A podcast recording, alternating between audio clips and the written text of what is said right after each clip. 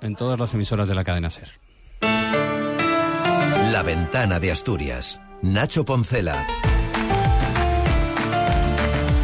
Mañana en esta ventana hablaremos de suerte para unos pocos, de salud para muchos. A unas horas del sorteo más esperado del año, Asturias pretende repetir mañana en el sorteo extraordinario de Navidad de la Lotería Nacional la suerte de 2022, en el que el gordo por décima vez en la historia fue vendido en la comunidad. Repartió más de 148 millones entonces, principalmente en la cuenca del Caudal y en Oviedo. Sería sin duda una excelente rúbrica este 2023 que espera un bisiesto, el 24, en el que muchas incertidumbres planean sobre nosotros. Ya saben, las penas con pan siempre son menos.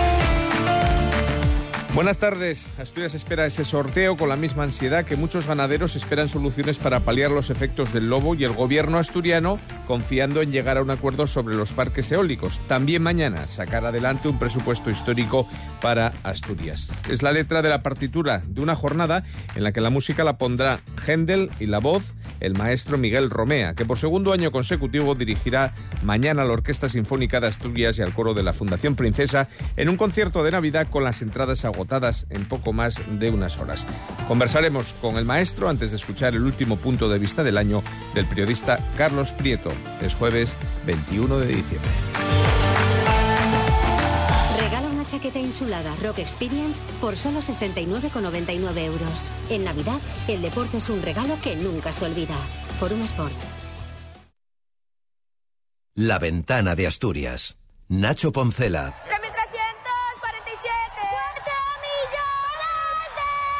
Pues ojalá mañana el número y las voces de los niños y niñas de San Ildefonso ofrezcan una buena noticia para el Principado. Asturias se juega 102 millones de euros en ese sorteo de la lotería que representa un gasto medio por habitante mayor de edad de 100 euros, es decir, cinco décimos una cifra que sitúa casi 36 euros por encima de la media nacional, como señala el presidente de la Asociación Española de Administraciones de Loterías, el gijonés Borja Muñiz. El año pasado creíamos que habíamos alcanzado ya eh, la cumbre, pero, pero este año la respuesta del público está siendo excelente.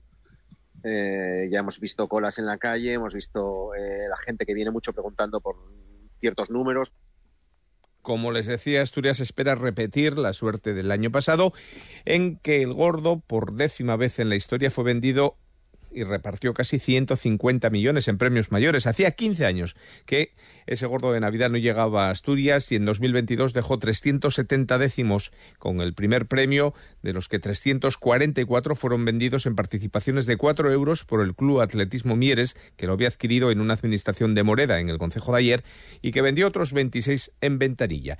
Desde que en 2007 el gordo dejase 354 millones en Nava, Avilés y Llanes, el gordo no había dejado tanto dinero en Asturias, aunque desde entonces y hasta el sorteo del pasado año se dejó ver en otras tres ocasiones. En 2012, 5,6 millones en Oviedo, Gijón y Nava. En 2013 repartió 4 millones en Avilés y en 2018 distribuyó algo más, algo menos de cuatro millones y medio en Oviedo, Gijón, Mieres y Piloña. En toda su historia, el gordo de Navidad ha visitado Asturias en diez ocasiones y diez localidades, siendo Gijón la ciudad asturiana más agraciada.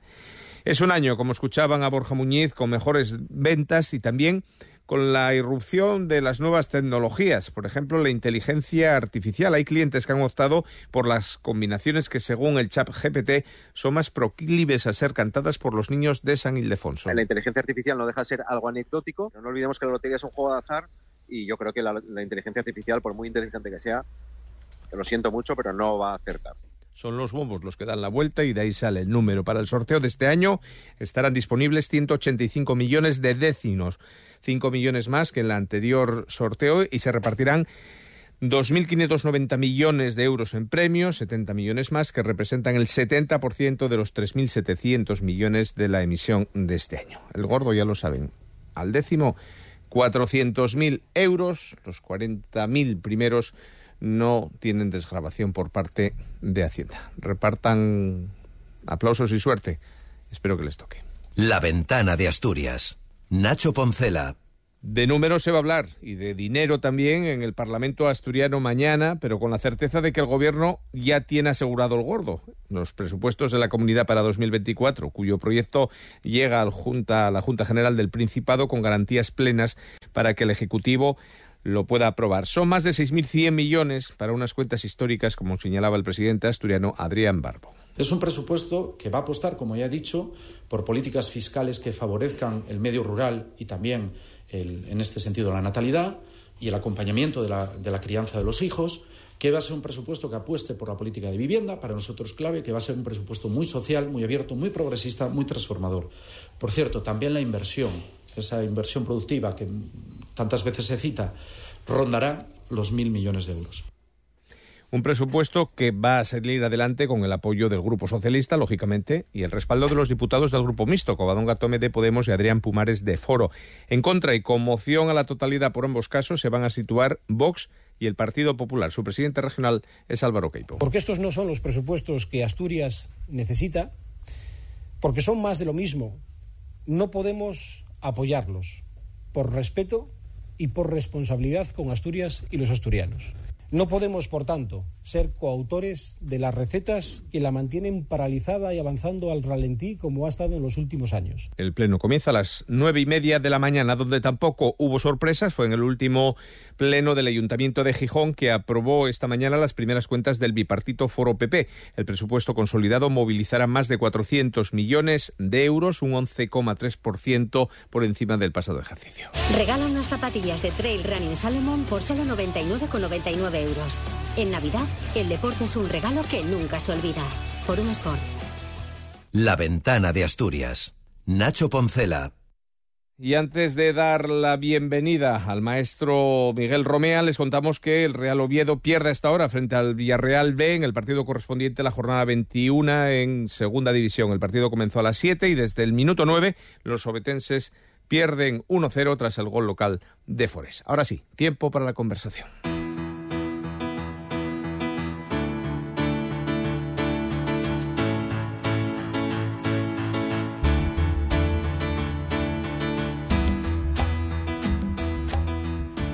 Es prácticamente. Navidad y en Asturias y en medio mundo no podía faltar esta música.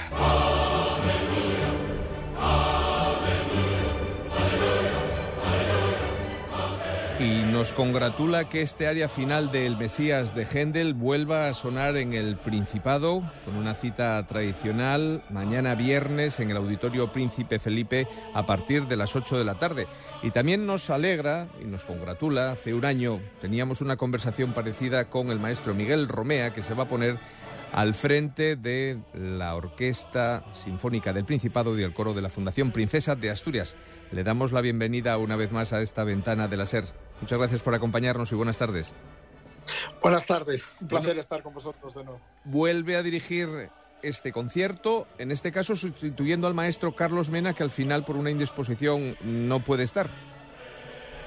Pues sí, son de estos regalos que te da la vida de vez en cuando, aunque bueno, eh, la parte negativa es la, indisposición del maestro Mena. Al, que le mando un abrazo desde aquí. Porque usted como contra... No tengo duda que en el futuro hmm. tendrá la oportunidad. Usted como contratenor no se ve, ¿no?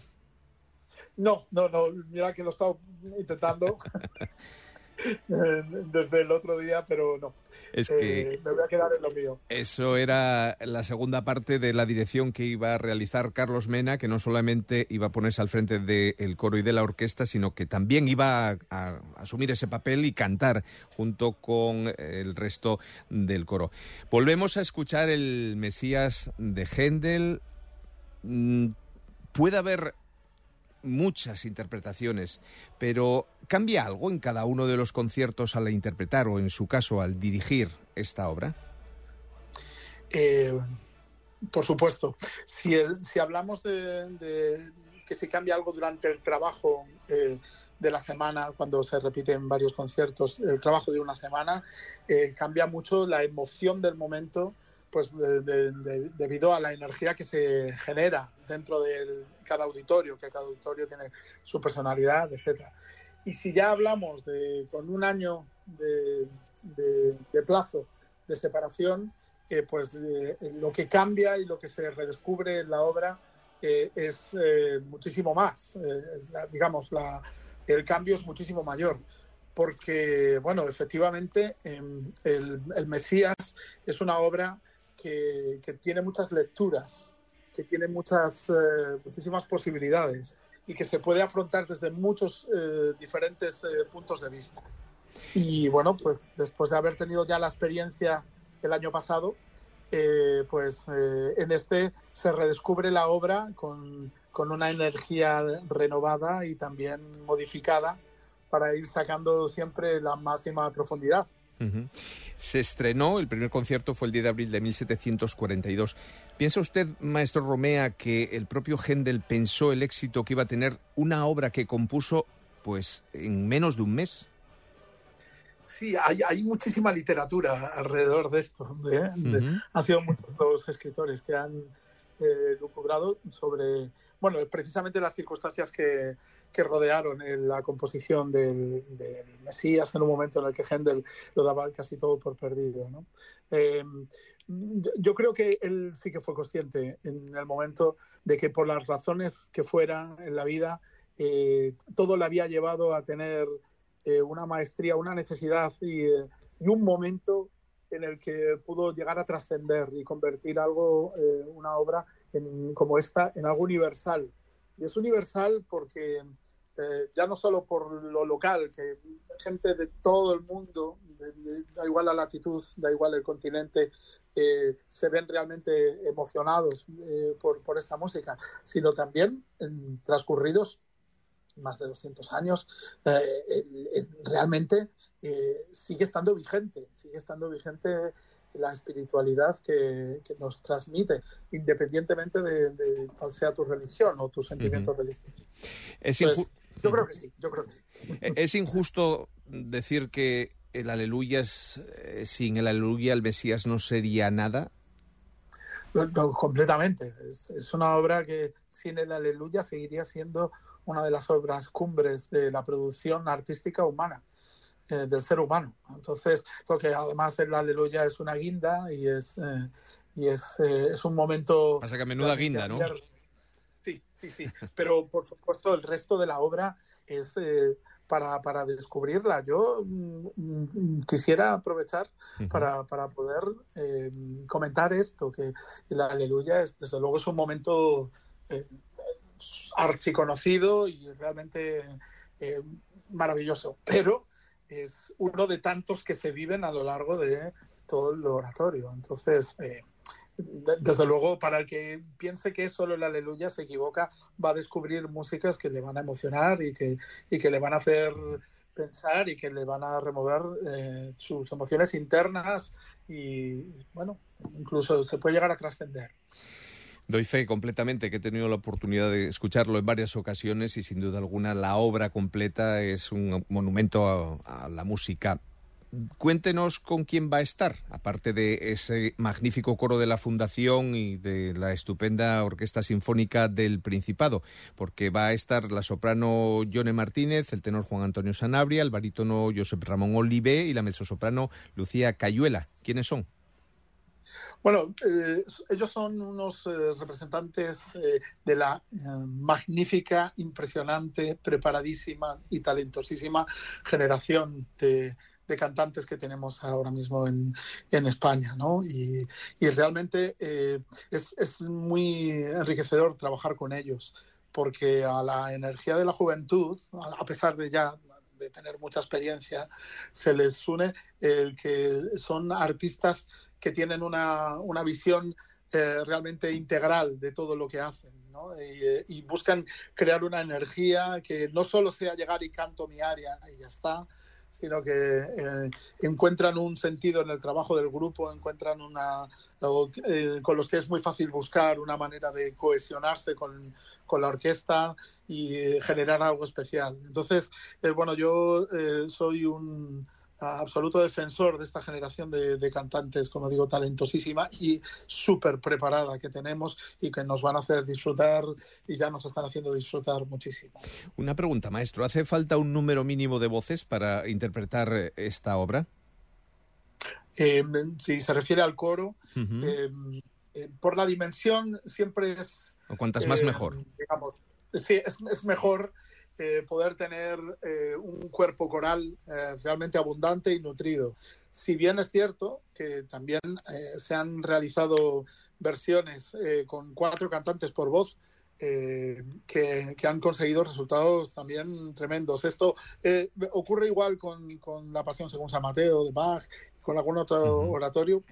Y bueno, digamos que lo que se eh, lo que cambia es un poco el afecto con el que se desarrolla el sonido, ¿no? Y bueno, ambas son perfectamente posibles, pero bueno, en este caso eh, tenemos la suerte de contar con, el, con el coro de, la Fundación eh, Princesa de Asturias, que bien nutrido como está y con una energía absolutamente inquebrantable, maravillosa.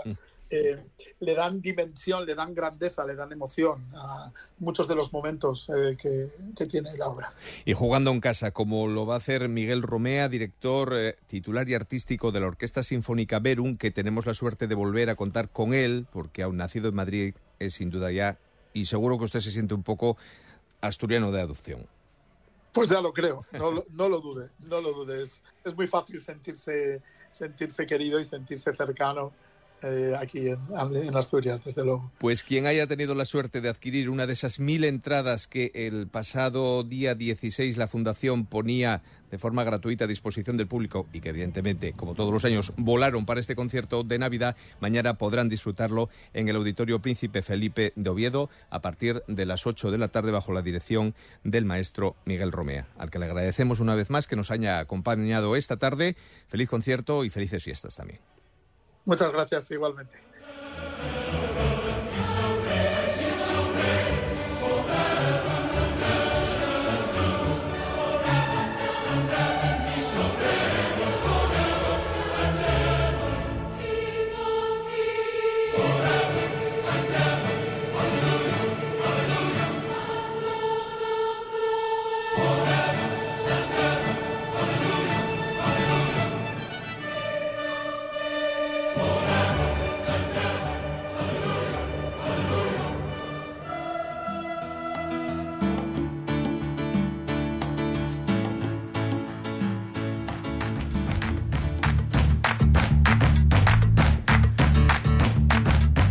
Una cita musical de gran magnitud, la que espera mañana en el auditorio, con mil privilegiados y privilegiadas que podrán disfrutar de ese concierto de Navidad, que nos deja a las puertas prácticamente ya de nuestro último punto de vista, de este año de Carlos Prieto.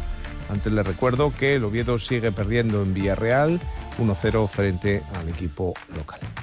Volvemos a las 8.25. El año 2030, que parece muy lejano pero que está ya a tiro de piedra, se está convirtiendo en icónico, como aquel 1992 para mi generación, en el que España organizaba los Juegos Olímpicos de Barcelona y la Exposición Universal de Sevilla, y debía mostrarse como un país moderno y ejemplar en todos los sentidos.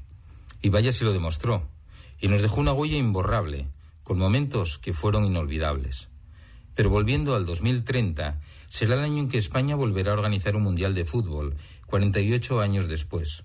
Y Asturias, el Molinón, aspira a volver a ser sede, en una candidatura que parece muy sólida, ya que la ambición de que el campo más antiguo de España acoja a las estrellas futbolísticas se ha convertido en cuestión de región, y por fin parece que los asturianos estamos unidos. También en 2030 está previsto que termine la reconversión de la industria asturiana en una más moderna y descarbonizada, con unas expectativas de crecimiento increíbles. Y ayer conocíamos que la Unión Europea obligará a España a que los trenes circulen al menos a 160 kilómetros por hora entre Gijón y Pola de Lena en 2030. Magnífica noticia, ya que entonces el tren de alta velocidad será imbatible y ofrecerá unos tiempos sin competencia respecto a las otras opciones de viajar a la capital de España. La variante de Pajares ha sido, sin duda, la noticia de este año que ya se nos escapa. Lo que nos ha dado ya y lo que nos puede ofrecer el ferrocarril no tiene límites y está en nuestras manos sacarles todo su fruto. Y un dato. Renfe supera ya los 100.000 billetes vendidos entre Asturias y Madrid. Unas cifras que hablan por sí solas. Espero que otras cifras les traigan mañana mucha felicidad y todos los sueños que llevan acumulando esta semana pensando en sus números mágicos se cumplan. Y si no, ya saben, que haya salud.